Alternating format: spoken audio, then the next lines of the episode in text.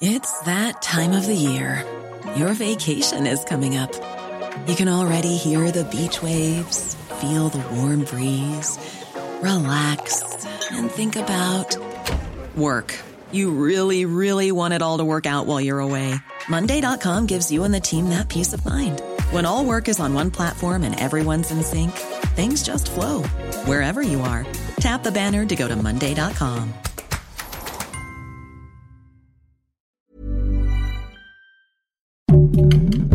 Heraldo Podcast, un lugar para tus oídos.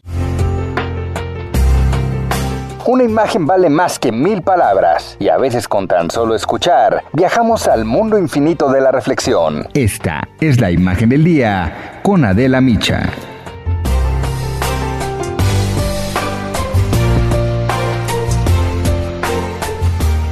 Este año, México vivirá la elección más grande de toda su historia por el número de cargos que se van a renovar el próximo 6 de junio.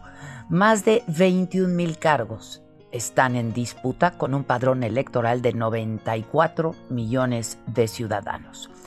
En este contexto, el Instituto Nacional Electoral, árbitro de la contienda, ha recibido duras críticas desde la Presidencia de la República hasta del partido en el poder, Morena.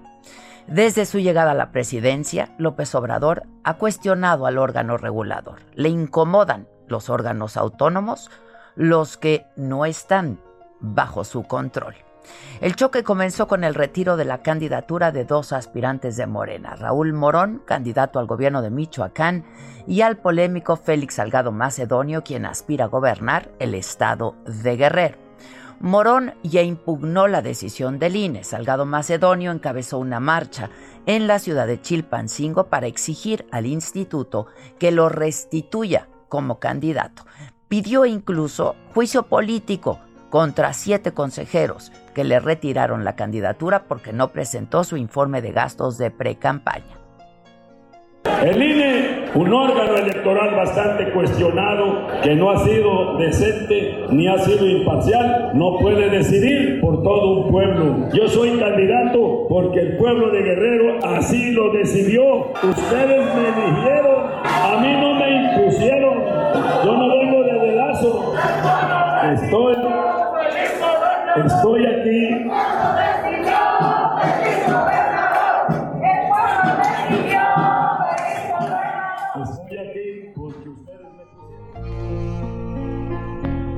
Hace apenas unos días yo entrevisté al consejero electoral Ciro Murayama luego de las resoluciones que el INE emitió para sancionar a más de 60 candidatos que buscaban algún cargo de elección popular, entre ellos 17 aspirantes a diputaciones federales, porque no presentaron en tiempo y forma sus reportes de gastos y de ingresos. Aplicamos la ley, me dijo, y lamentó que el presidente descalificara las decisiones de ese órgano autónomo. Consideró que la falta de aprecio por las reglas democráticas y el poco respeto a un árbitro imparcial no tiene precedente. Luego de que el Instituto Nacional Electoral expulsara del proceso a 38 candidaturas de Moreno, Mario Delgado, presidente de este partido, dijo que el INE se quedó atorado en el pasado, aplicando viejas prácticas del PRIAN, dijo, por lo que se tendrá que pensar seriamente desde el Congreso de la Unión si renovarlo o exterminarlo, dijo, y se refirió a algunos consejeros electorales como gatilleros del PRIAN. Pues resulta que el INE y algunos consejeros, no todos, hay que hacer la diferencia, pues ya decidieron tomar partido. Hay que recordar de dónde vienen. A estos consejeros los puso el PRI, el PAN, el PRD, cuando se repartían estos puestos con sus cuates y a partir de cuotas. Entonces, pues ya como que sus jefes, los de la derecha, la mafia de la corrupción, pues ya los está jalando. Entonces parece ahora que en lugar de ser árbitros y parciales, están actuando ya como gatilleros del PRIAN. Yo ya les he dicho una y otra vez que respetamos que no coincidan con nuestro proyecto, pero si nos quieren enfrentar, lo hagan por la vía democrática, que se afilien al partido de sus jefes y entonces compitan en las urnas contra nosotros. Pero lo que no se vale es disfrazarse de árbitro y cargar la mano hacia un partido. Y anunció que el partido no va a sustituir a ninguno de los candidatos a los que el INE retiró el registro mientras no se resuelvan los juicios promovidos y adelantó que van a convocar a la resistencia civil pacífica.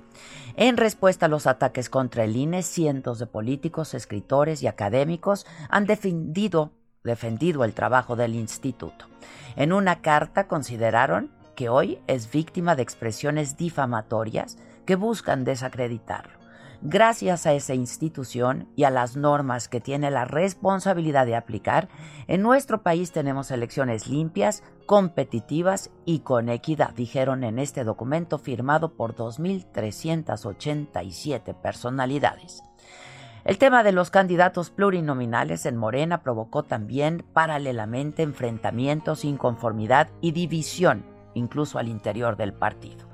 El diputado federal Porfirio Muñoz Ledo cuestionó que se dieran espacios a ex integrantes del PRI del PAN. Acusó a Mario Delgado, con quien se enfrentó ya anteriormente por la presidencia del partido, de vetarlo. Y reveló que el Tribunal Electoral ordenó investigar el uso de recursos durante la campaña de Mario Delgado por la dirigencia de Morena. Muñoz Ledo escribió en Twitter que Delgado, acorralado por la justicia, se vuelve enemigo vociferante del INE. Miente sobre la selección de consejeros que él mismo condujo en la Cámara y exige la extinción del árbitro electoral con amenaza de juicio político. Pretende ejecutar a la autoridad antes que lo declare ratero, escribió. Y anexó una síntesis de la resolución del Tribunal Electoral del Poder Judicial de la Federación que ocurre a cinco meses del proceso interno que fue complicado, para elegir al dirigente nacional del partido. Y así, así inician las campañas, con descalificaciones al interior del partido en el poder y desde este al órgano garante del proceso electoral, institución que por cierto certificó el triunfo de Morena y del presidente López Obrador en el 2018.